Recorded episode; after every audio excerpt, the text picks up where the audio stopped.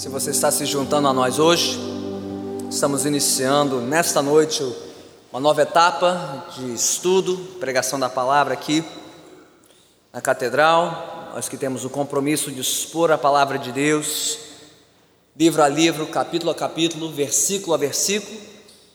Passamos os últimos meses meditando no desafiador livro de Eclesiastes, considerando no que a vida se torna quando nos esquecemos da eternidade. Mas a partir de hoje vamos considerar um livro da Bíblia que nos ensina no que a vida se torna quando passamos a considerar a eternidade. E para tanto, vamos abrir a nossa Bíblia no livro de Apocalipse, capítulo 1, versículos 1 a 8, para iniciarmos essa trajetória juntos. Apocalipse, capítulo 1, versículos 1 a 8. E tendo encontrado o texto, vamos ficar de pé em reverência à leitura da palavra de Deus. Diz assim a palavra do Senhor, conforme registrada no livro de Apocalipse, capítulo 1, versículo 1. Revelação de Jesus Cristo, que Deus lhe deu para mostrar aos seus servos o que em breve há de acontecer. Ele enviou o seu anjo para torná-la conhecida ao seu servo João, que dá testemunho de tudo o que viu, isto é, a palavra de Deus e o testemunho de Jesus Cristo.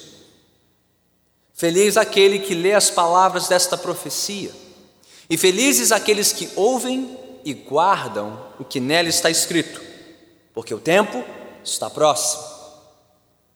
João, às sete igrejas da província da Ásia, a vocês, graça e paz da parte daquele que é, que era e que há de vir dos sete espíritos que estão diante do seu trono e de Jesus Cristo, que é a testemunha fiel, o primogênito dentre os mortos e o soberano dos reis da terra.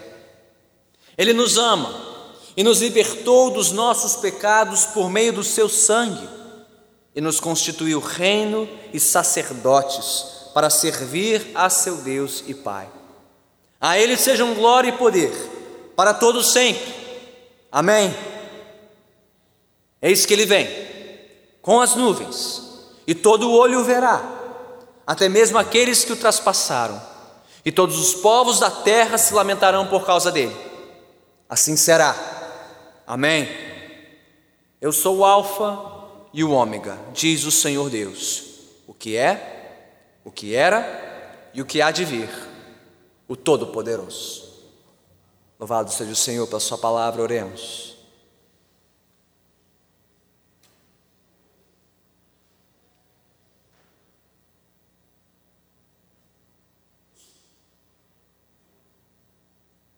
Santo Espírito de Deus,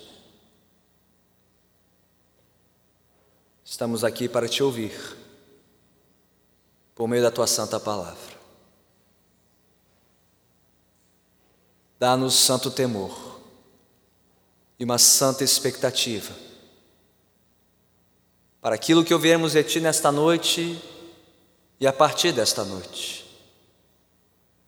Enche-nos, Senhor, de uma santa admiração e de um santo assombro pelas coisas que veremos e ouviremos neste maravilhoso livro das Escrituras Sagradas. Ó Senhor, ajude-nos a discernir aquilo que tu queres dizer à tua igreja, à nossa igreja, às nossas vidas. E acima de tudo, desvendo os nossos olhos para contemplarmos a glória do Rei, a glória de Cristo Jesus toda a Sua maravilhosa graça derramada sobre nós. Abençoe-nos, Senhor, neste propósito, te pedimos em nome de Cristo Jesus. Amém. Podemos sentar.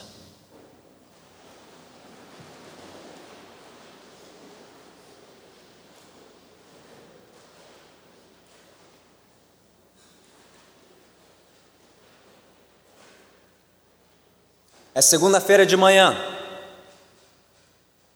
Você está arrumado para sair de casa, preparado para uma nova semana de trabalho. Ao abrir a porta de casa, você se depara no corredor do seu prédio com um oficial de justiça. Em suas mãos, um comunicado que diz apenas urgente. Ao perguntar pelo seu nome, o oficial de justiça descobre que você é a pessoa que deve responder ao comunicado que ele tem em mãos. Você assina o termo, acusa o recebimento, volta para sua casa. E ao abrir aquele termo sobre a mesa da sala, ao se deparar com o seu conteúdo, você agora tem apenas duas opções. Ou você acata o que ali está escrito, ou você recusa, ignora, para o seu próprio prejuízo. De forma semelhante, ao final do primeiro século, aproximadamente em meados da década de 90 depois de Cristo, Algo semelhante estava acontecendo pelo Império Romano, especialmente na província da Ásia. Em várias das cidades principais daquela província, como Éfeso, Esmirna, Pérgamo, Tiatira, Sardes, Filadélfia e Laodiceia, os oficiais do império estavam à procura dos cristãos para notificá-los para autuá-los de que eles deveriam prestar culto ao imperador de Roma, Domiciano, que havia se autoproclamado Senhor e Deus do império.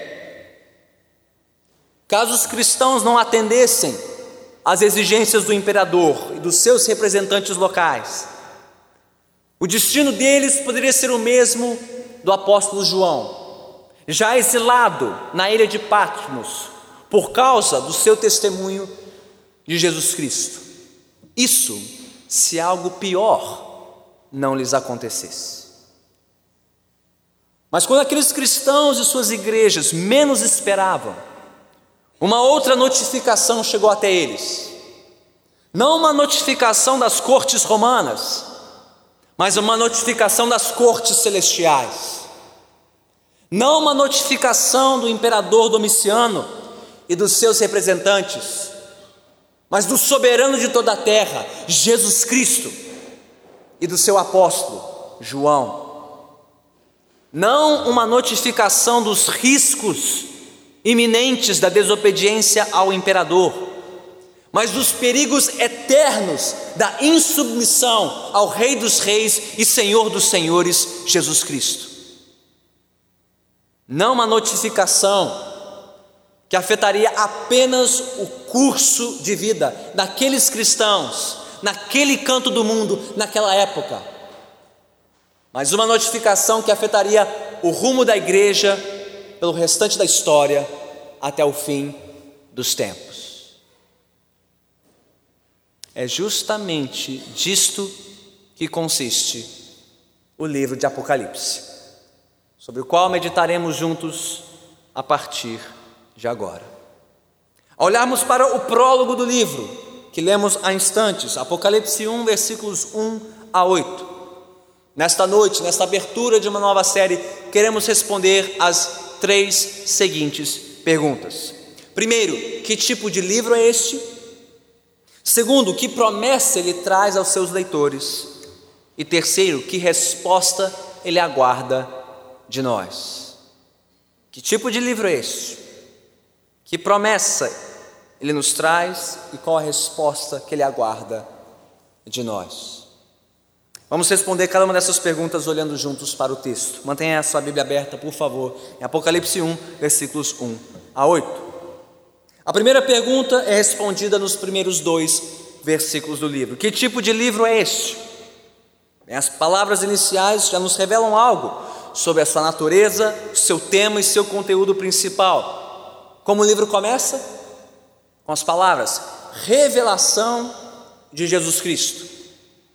Literalmente, no original diz Apocalipse de Jesus Cristo, daí o título do livro, Apocalipse. E o que significa Apocalipse no original, no grego? Revelação. uma revelação, um desvendamento de alguém ou de algo. Bem, quando nós ouvimos o termo Apocalipse, ele é normalmente associado ao que? Ao fim dos tempos, ao fim da história, às últimas coisas. E o livro trata disso também, mas não somente disso, e eu diria, não disso acima de tudo. Porque aqui, no seu início, o livro nos aponta primeiro aquele que é soberano sobre toda a história e não só o fim da história. Aquele que é soberano sobre todos os acontecimentos no mundo e não apenas os últimos. Note que o livro não começa revelação das últimas coisas ou revelação dos últimos tempos. Não. Como o livro começa, revelação de Jesus Cristo. Portanto, este livro trata de uma revelação dele, ou sobre ele, sobre Jesus. Ele é o personagem central de todas as Escrituras, e especialmente da conclusão da Bíblia, o livro de Apocalipse. Portanto, aqui na abertura, o livro nos mostra que mais importante do que exatamente acontecerá daqui até o fim da história, mais importante do que o que é quem conduz a história até o seu fim, até o seu cumprimento. E é disso que precisamos nos lembrar ao caminharmos pelas principais visões contidas neste livro. São basicamente três. A primeira delas irá dos capítulos 1 a 3, e encontraremos o Senhor Jesus reinando sobre a sua igreja.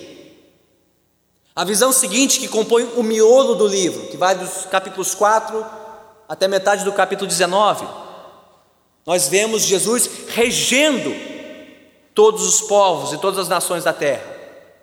E por último, da metade do capítulo 19 até o fim do livro, capítulo 22, nós veremos Jesus retornando em glória para consumar a história. Então, note que em cada uma das três visões principais do livro, quem é o personagem central? Quem é o assunto principal? Este livro fala sobre quem é a revelação de Jesus Cristo. Então, se em qualquer momento da sua leitura deste livro você se perder nesta floresta de imagens e símbolos, candelabros, selos, trombetas, taças, serpente, dragão, bestas, falsos profetas, prostituta. Bem, basta lembrar somente de quem? De Jesus. Volte os seus olhos para Ele, porque Ele é o centro desta revelação. Mas existe algo mais aqui nesta abertura. A revelação deste livro não é apenas sobre Jesus ela também vem dele, vem de Jesus, dele mesmo. Aliás, se você notou a progressão nos versículos 1 e 2 de Apocalipse 1, você notará que o livro diz que esta revelação originou-se primeiro em Deus, que entregou ao seu filho, Jesus, que então a compartilhou com seus servos aqui na terra pela instrumentalidade dupla do seu anjo e do seu servo, o apóstolo João. É isso que diz aqui. Revelação de Jesus Cristo, que Deus lhe deu para mostrar aos seus servos o que em breve há de acontecer. Ele enviou o seu anjo para torná-la conhecida ao seu servo João, que dá testemunho de tudo que viu, isto é, a palavra de Deus e o testemunho de Jesus Cristo. Portanto, este livro não trata de mera imaginação religiosa ou especulação mística sobre os fins dos tempos. Não, isso aqui não é literatura parecida com Nostradamus, os profetas de Araque da história, com gente que imaginou e sonhou coisas por conta própria. Não! O mensageiro humano que registrou as palavras deste livro, João, não inventou essas coisas, não sonhou essas coisas.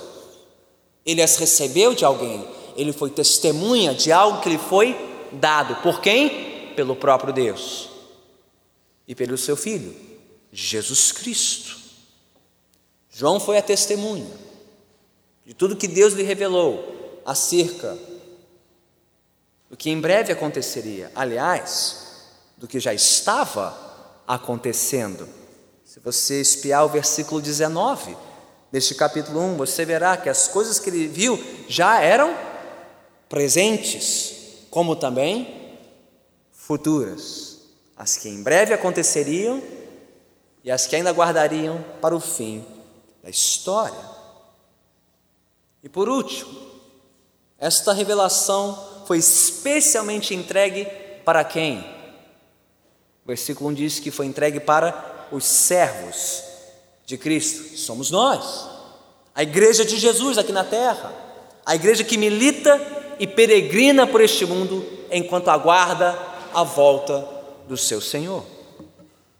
Então, resumindo esta abertura, do que trata este livro? Qual o seu assunto, qual o seu tema, seu conteúdo principal?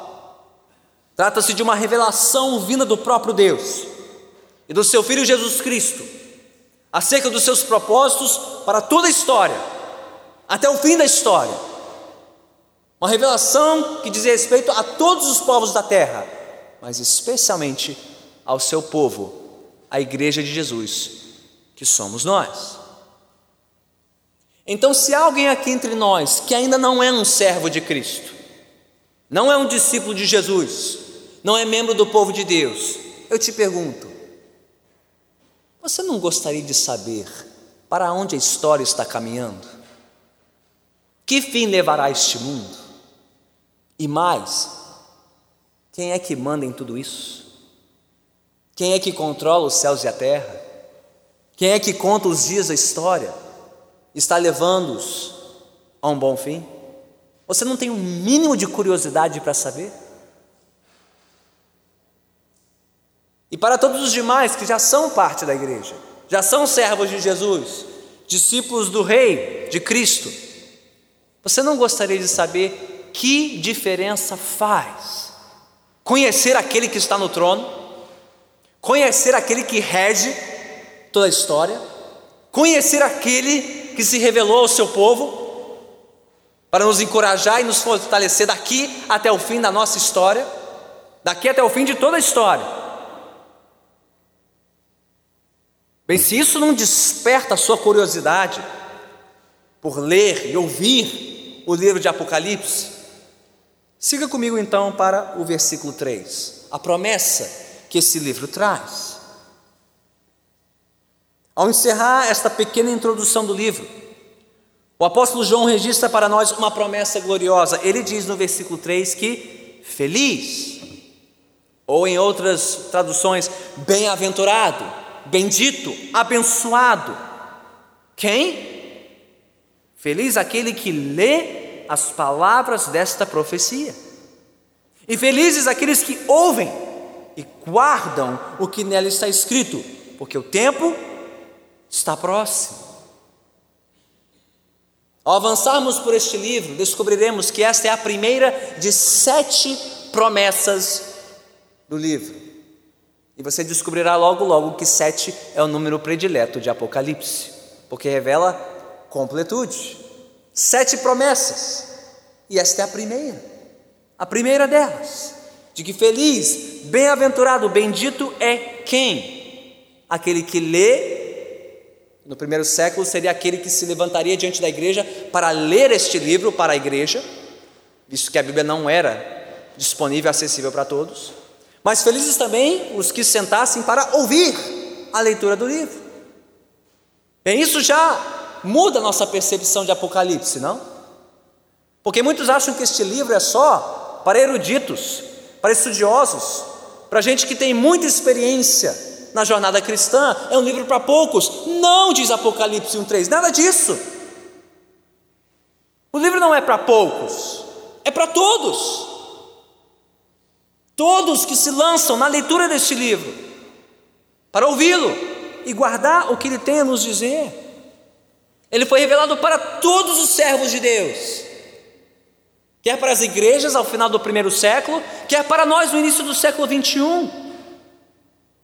E mais, ele não foi apenas revelado para ser apreciado, pela sua riqueza, pela beleza dos seus símbolos, ou para ser estudado e dissecado como um cadáver. Não! Diz o versículo 3 que ele foi revelado, entregue à igreja para ser ouvido e guardado, ou seja, para ser obedecido.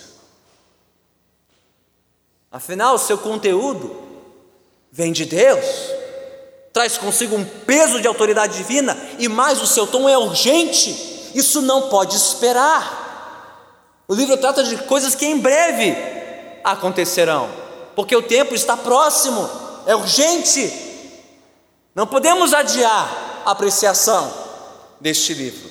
É para todos que estão dispostos a ouvir e guardar o que está contido neste livro. A revelação de Apocalipse não pode ser ignorada, muito menos adulterada. Se você guardar seu lugar em Apocalipse 1 e avançar comigo para o final do livro, no capítulo 22, nos versículos 18 a 19, você verá uma moldura neste livro, uma advertência correspondente à promessa que inicia o livro.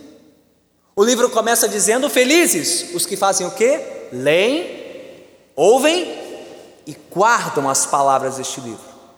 Mas como esse livro termina? Apocalipse 22, 18 e 19 diz: Declara a todos os que ouvem as palavras da profecia desse livro. Se alguém lhe acrescentar algo, Deus lhe acrescentará as pragas descritas nesse livro. Se alguém tirar alguma palavra deste livro de profecia, Deus tirará dele a sua parte na árvore da vida e na cidade santa, que são descritas neste livro. Bem, a promessa não poderia ser mais clara, nem tampouco a advertência. Felizes, benditos, abençoados os que leem, ouvem e guardam as palavras deste livro. Mas malditos, perdidos, Arruinados são aqueles que acrescentam ou retiram qualquer coisa das palavras desta profecia. Diante de nós estão vida e morte, salvação e condenação, dependendo da sua resposta ao conteúdo deste livro. Que nos mostre, irmãos e irmãs, quão grande privilégio nós temos de estar aqui hoje ouvindo as palavras de Apocalipse. E que tremenda responsabilidade, não? Que privilégio, seu e meu, estarmos aqui para ouvirmos a revelação de Jesus, a mensagem dele para a sua igreja aqui na terra, as suas instruções acerca dos seus propósitos para nós para todos os povos da terra e para toda a história do mundo. Mas que responsabilidade, não? Porque agora somos responsáveis por aquilo que ouvimos e aprendemos dele. Responsáveis pelo testemunho que ele compartilhou conosco. Afinal, um dia nós estaremos na presença deste Jesus prestando contas a Ele do que nós fizemos com as palavras deste livro. Se as ouvimos, se as guardamos, se as obedecemos, ou se as ignoramos e rejeitamos. Aliás, isso se aplica não só às palavras ministradas de Apocalipse, mas a qualquer palavra ministrada deste púlpito a partir das Escrituras Sagradas. Todo aquele que prega deste púlpito será responsável pelo que fala, e todo aquele que ouve o que parte deste púlpito será responsável pelo que ouve. O que fazemos aqui, irmãos e irmãs, a cada domingo é um assunto de vida e morte. Salvação e perdição estão diante de nós a cada semana em que abrimos este livro. Quanto mais o livro de Apocalipse, a promessa e a advertência. Você está pronto? Você está atento? Você está ouvindo o que o Senhor Jesus quer nos falar por meio da Sua palavra? E você estará pronto para prestar contas do que ouviu deste livro? Assim como nós, pastores. Benditos, diz o versículo 3 de Apocalipse 1. Felizes os que leem. Ou seja, abençoado é o pregador que se lança sobre este livro. E abençoada a congregação que deseja ouvir as palavras deste livro. Sim, mas não basta apenas ouvir, como vimos mais cedo na conclusão do Sermão do Monte. Não basta apenas ouvir. Feliz o que lê, felizes os que ouvem e guardam todas as palavras desta profecia. Mas existe algo mais que este livro exige de nós. Versículos 4 a 8. Já vimos que tipo de livro é este? Qual a sua promessa para nós? Nos versículos finais desta noite, descobrimos a resposta que Apocalipse aguarda de nós. Na sequência do texto, versículo 4, João, que dispensa a apresentação, não porque só existia um João na igreja antiga, mas todos sabiam quem era o João, o apóstolo João, o último apóstolo vivo. Ele que dispensa maiores apresentações, faz uma saudação as sete igrejas da província da Ásia, sobre a qual veremos mais no versículo 11 deste capítulo e depois dos capítulos 2 e 3. Cada igreja receberá um recado específico. Mas o que isso nos mostra aqui, esta saudação, é que as palavras do livro de Apocalipse foram reveladas primeiramente e especialmente para a primeira geração de cristãos. Não podemos perder isso de vista. Tentando correr para aquilo que Apocalipse quer dizer para nós hoje, ou para as últimas gerações. Não, este livro teve uma primeira audiência e teremos que ouvir atentamente o que Jesus queria dizer a cada uma daquelas igrejas, especialmente, mas não exclusivamente. Isso porque é sabido que não existiam apenas sete igrejas na província da Ásia. O livro de Atos fala sobre muitas outras igrejas plantadas pelo próprio apóstolo Paulo naquela província. Então, o fato dessa revelação alcançar sete igrejas, de novo, um número predileto de Apocalipse, representa plenitude, completude. Significa que o que foi escrito para aquelas sete igrejas, na verdade, dizia respeito a todas as igrejas.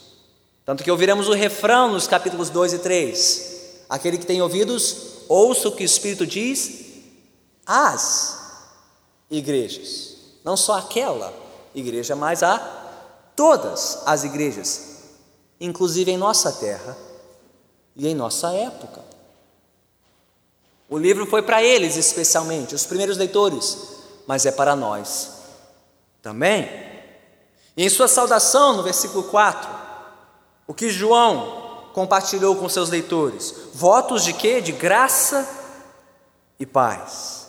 Graça e paz, a saudação padrão das cartas do Novo Testamento, conferindo ao livro de Apocalipse também essa qualidade não só de revelação e profecia, mas de carta circular, que circularia entre aquelas primeiras igrejas. Mas a pergunta é: de onde vem esta graça e esta paz? Por que, que esses votos poderiam consolar e confortar os primeiros leitores? João responde na sequência do texto: as bênçãos de graça e paz vinham de quem? Ele diz da parte daquele que é, que era e que há de vir. Ora, se avançarmos para o versículo 8, que faz uma pequena moldura nesta saudação, Sabemos quem é esse? O próprio Senhor Deus, o Todo-Poderoso. Uma alusão clara ao Deus do Antigo Testamento, ao Deus de Israel, aquele que se revelou a Moisés em Êxodo 3 como o grande eu sou.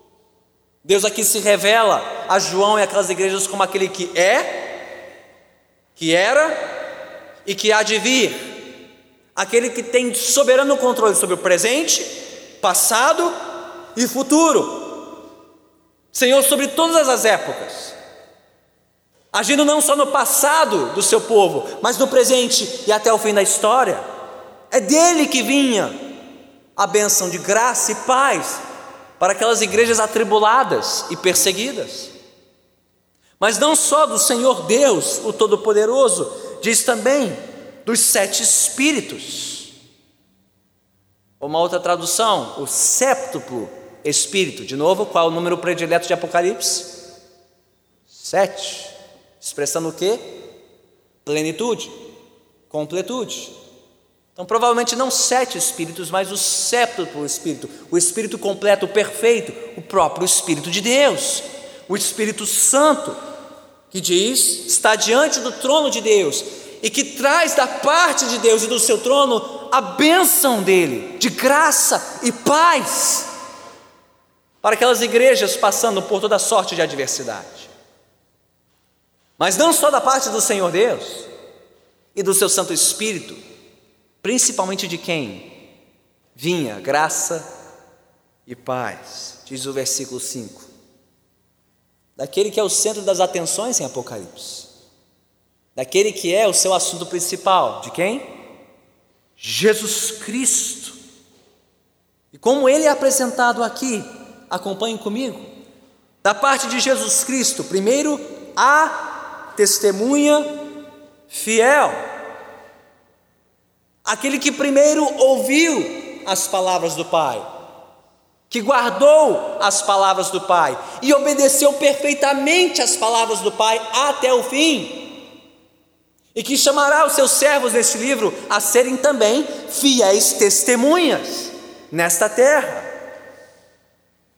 Jesus, a testemunha fiel, Jesus, o primogênito dentre os mortos, aquele que foi obediente ao Pai até a morte, e morte de cruz, mas que venceu a morte, ressuscitou ao terceiro dia, e prometeu fortalecer os seus servos aqui na terra, em meio às suas adversidades, mesmo em meio à ameaça de morte. Ele é a testemunha fiel, o primogênito dentre os mortos, e o que mais? o soberano dos reis da terra, aquele que, tendo vencido a morte, ressuscitando ao terceiro dia, voltou para o Pai, hoje reina em majestade e glória, e prometeu aos seus servos que um dia eles também reinariam com ele para todo sempre.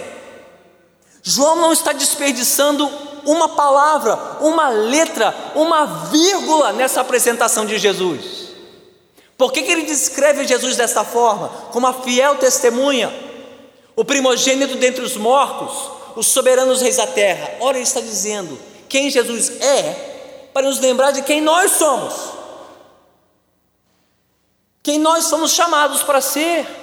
Ele é fiel testemunha e nos chama para sermos fiéis testemunhas dele.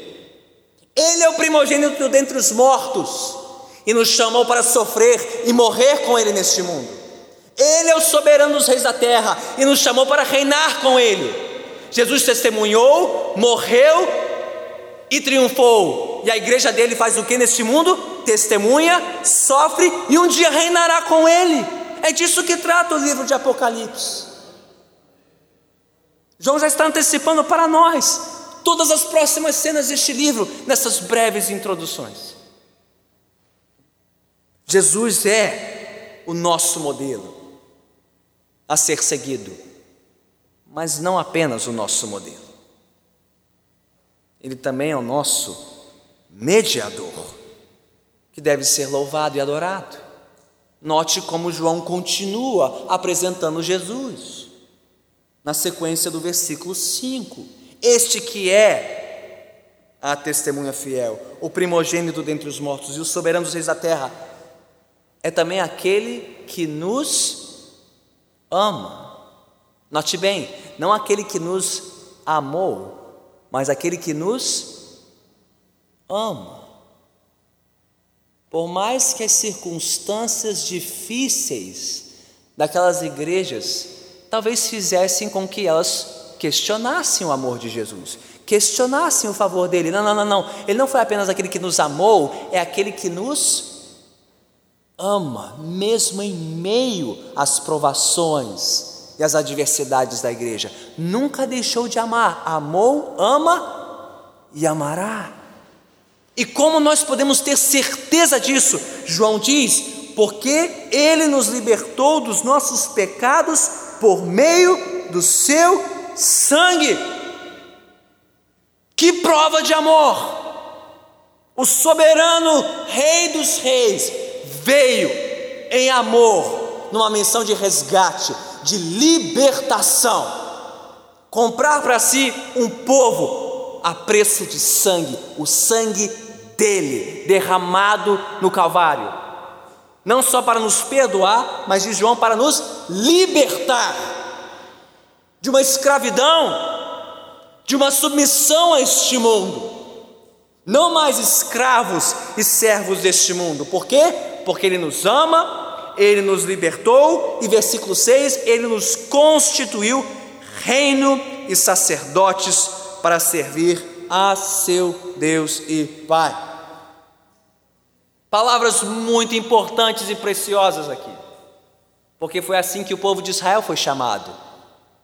Quando Deus libertou Israel do seu cativeiro no Egito, ao trazê-lo para o deserto, Deus disse daquele povo, em Êxodo 19, 5 e 6, que eles seriam para ele uma nação e reino de sacerdotes, um povo que serviria a Deus como seu rei e o representaria neste mundo. Ora, o que Deus disse de Israel no Antigo Testamento, Ele está dizendo à sua igreja aqui, todos que confessam Jesus foram libertos deste mundo pelo seu sangue, agora formam com ele um reino de sacerdotes, um, uma companhia de servos, de testemunhas neste mundo, que estão neste mundo para quê? Para adorá-lo, para glorificá-lo, para exaltá-lo e anunciar às nações a sua glória. Tanto que é isso que João faz em seguida. Ele não consegue se conter, ele interrompe a sua apresentação de Jesus numa explosão de louvor aqui no final do versículo 6. Ele não consegue se conter ao olhar para Cristo, ao lembrar do que ele fez por nós, ele diz: A ele sejam glória e poder para todos sempre. Amém? Igreja, é para isso que estamos neste mundo, é para isso que estamos aqui, para servir a Jesus, o nosso Rei para trazer-lhe glória, honra e louvor, para tornar conhecido o seu nome por toda a terra, por meio do nosso testemunho, como seus servos e sacerdotes, especialmente diante daqueles neste mundo que querem tomar para si a glória devida a Jesus. Quando o imperador Domiciano imperador de Roma na época, se auto-intitulou Senhor e Deus. Transformou-se antes de morrer em mito para ser adorado pelos povos do seu império. João foi alertado e notificado para alertar e notificar a igreja: não existe mito que deve ser adorado, só existe Jesus Cristo, Senhor e soberano dos reis da terra. E se outro mito entra na igreja querendo ser adorado e reclamado, fuja dele. Fuja do louvor a este homem, porque a ele não pertence glória. Somente a Cristo pertence a honra, a glória e o louvor para todos sempre. Quer os mitos deste mundo se mostrem contrários ou favoráveis à igreja, não importa Não importa se for imperador, tirano, governante ou presidente da república, Jesus Cristo é unicamente digno de toda a honra, de toda a glória, de todo louvor, porque só Ele pagou o preço para nos ter para si. Então, as palavras deste livro, notem bem, não foram escritas apenas para serem lidas e lembradas, o texto está nos mostrando aqui que elas foram registradas também para despertar em nós profundo louvor, ardente louvor, ao único que é digno de toda honra, glória e louvor, Jesus Cristo. Quer estejamos reunidos neste lugar em ato de culto público a Deus, quer você esteja em casa comendo e bebendo, conversando, descansando, ou cultuando ao Senhor com a sua família, quer estejamos no trabalho, na escola, na faculdade, colocando os nossos talentos a serviço de Cristo, quer estejamos nos recreando na praia, na praça, na academia, onde for, por que estamos neste mundo?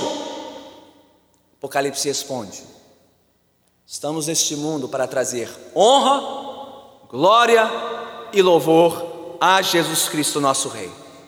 Quer em palavra, quer em pensamento, quer em procedimento. E quer o mundo se mostre favorável ou não. Porque, como descobriremos nas próximas semanas, a igreja que obedecesse a essas palavras teria que pagar um preço pela sua fidelidade somente a Jesus. Mas, como eu disse, João interrompeu a sua fala. Faltou uma última razão para tudo isso que ele nos mostrou, versículos 7 e 8. E eu não sei se você está contando comigo, mas você já deve suspeitar de que as contas de João sempre fecham. Ele diz que Jesus é a testemunha fiel, o primogênito dos mortos, o soberano dos reis da terra, que nos ama, que nos libertou, que nos constituiu reino e sacerdotes. Faltou a sétima, não? Para fechar o retrato a sétima peça deste quebra-cabeça. É esta, este Jesus, versículo 7, voltará. Eis que ele vem, vem com as nuvens, todo o olho verá, até mesmo aqueles que o traspassaram, e todos os povos da terra se lamentarão por causa dele. Assim será. Amém? numa única profecia. João aqui está unindo duas outras profecias, de Daniel capítulo 7 e Zacarias capítulo 12, que falam de um rei, um Messias que viria sobre as nuvens resgatar o seu povo, mas que viria para trazer juízo às nações que o afrontaram e perseguiram o seu povo aqui na terra. Num único anúncio, num último anúncio, João está lembrando que esse Jesus que veio, um dia voltará. Para quê? Para salvar o seu povo e julgar as demais nações da terra. E quem garante diz isso, versículo 8, é o próprio Deus. Eu sou o Alfa e o Ômega, que significa o quê? Alfa e Ômega, primeira e a última letra do alfabeto grego, o princípio e o fim, aquele que começou tudo e terminará tudo, aquele que é, era e há de vir, o Todo-Poderoso. Aqui está o selo, a garantia de que acontecerá. Quem pode duvidar? O próprio Deus disse que seria assim. O Senhor da história, o Senhor que comanda todas as épocas, trará tudo a esse fim. Um dia Jesus voltará. Um dia ele encerrará a história e todos os povos terão que reconhecê-lo e lamentar, especialmente se eles se revoltaram contra o Senhor Jesus. Domiciano estará lá. Os Césares todos estarão lá. Todos os imperadores de Roma e seus oficiais que perseguiram a igreja. E todos os tiranos da história. Todos que perseguiram a igreja. Passado, presente e futuro. Todos estarão lá. E todos se lamentarão, diz João. Todos que se levantaram, que se levantam hoje e um dia se levantarão, terão que prestar contas, acertar as contas com o Rei Jesus. Mas lá também estarão João e os cristãos da província da Ásia, e os milhares perseguidos por toda a terra, e todos aqueles que pagaram o preço por serem fiéis a Jesus, eles estarão lá aguardando Jesus voltar sobre as nuvens com poder e glória, encerrar a história, trazer salvação final. inaugurando uma celebração como nunca antes houve, nem jamais haverá em toda a história, quando todo o povo de Deus estará dizendo: Glória ao nosso Rei, glória a Jesus, ele venceu. E não há quem possa contra o nosso Rei.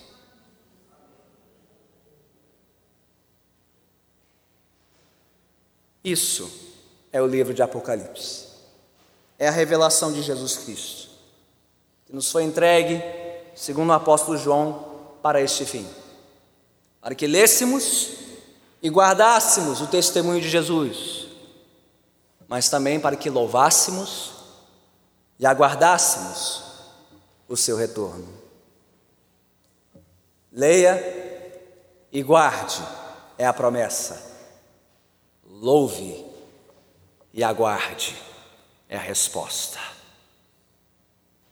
Portanto, Igreja de Jesus, hoje nós acabamos de ser notificados. Você acabou de ser notificado. Eu e você fomos intimados pelo Senhor Jesus.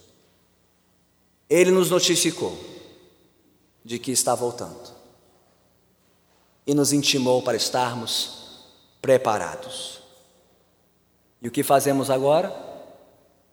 Nós vamos para os quatro cantos deste mundo notificar e intimar todos os demais povos da terra, porque eles também precisam estar prontos, porque um dia eles estarão perante o Rei, e nós já sabemos como será o fim. Então não fique calado e não fique parado, e não fique de braços cruzados esperando Jesus voltar. Vá e notifique outros. Vá e intime outros. Vá e convoque outros a se prepararem. Como? Se arrependendo dos seus pecados, rendendo-se a Jesus, ouvindo, guardando e obedecendo tudo que Ele nos ordena neste livro. E hoje Ele está aqui ordenando que você também renda a sua vida, se ainda não fez. Fomos notificados, fomos intimados. Nós só temos duas opções: ou nos rendemos para a nossa salvação, ou resistimos para a nossa perdição. Você já se rendeu? Ou você está resistindo? Porque um dia ninguém mais poderá resisti-lo. Estamos preparados para o seu retorno? Estamos nos preparando para o grande dia? Felizes os que leem, felizes os que ouvem e guardam as palavras deste livro Felizes os que louvam a Jesus e aguardam o seu retorno. Oremos.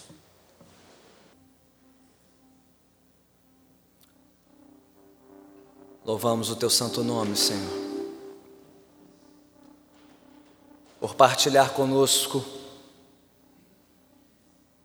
esta revelação gloriosa do teu Filho.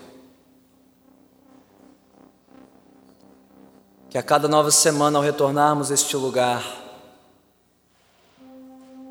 possamos contemplar mais da glória de Jesus Cristo, Rei soberano de toda a terra. Ai de nós, Senhor, ai de nós ouvirmos estas palavras e as esquecermos. Ai de nós ouvirmos esta profecia e a ignorarmos. Ai de nós, Senhor, resistir àquele que nos fala pela palavra do Senhor. Ai de nós reter o louvor que te é devido, ou entregá-lo a quem não é devido. Ai de nós, ai de nós, ai de mim, Senhor. Tem misericórdia de mim, Senhor e ajude-me e a minha casa, minha casa e cada lar aqui, a ouvir aquilo que tu queres dizer ao teu povo neste tempo, a ouvirmos e guardarmos, a louvarmos e aguardarmos aquele que voltará para encerrar toda a história, a fiel testemunha, o primogênito dentre os mortos, o soberano dos reis da terra, que nos ama, que nos libertou pelo seu sangue, que nos constituiu reino e sacerdotes, e que em breve voltará. Ó Senhor, se houver entre nós alguém ou aqueles que nunca antes se renderam à intimação da tua palavra, que o teu Santo Espírito hoje os tenha convencido, os tenha convertido, os tenha conquistado para ti mesmo, a ponto de retornarem a esta casa para continuarem ouvindo o que o Senhor quer lhes dizer também, para seguirem conosco nessa jornada daqui até o fim da história. Assim oramos, Senhor, rendidos e agradecidos.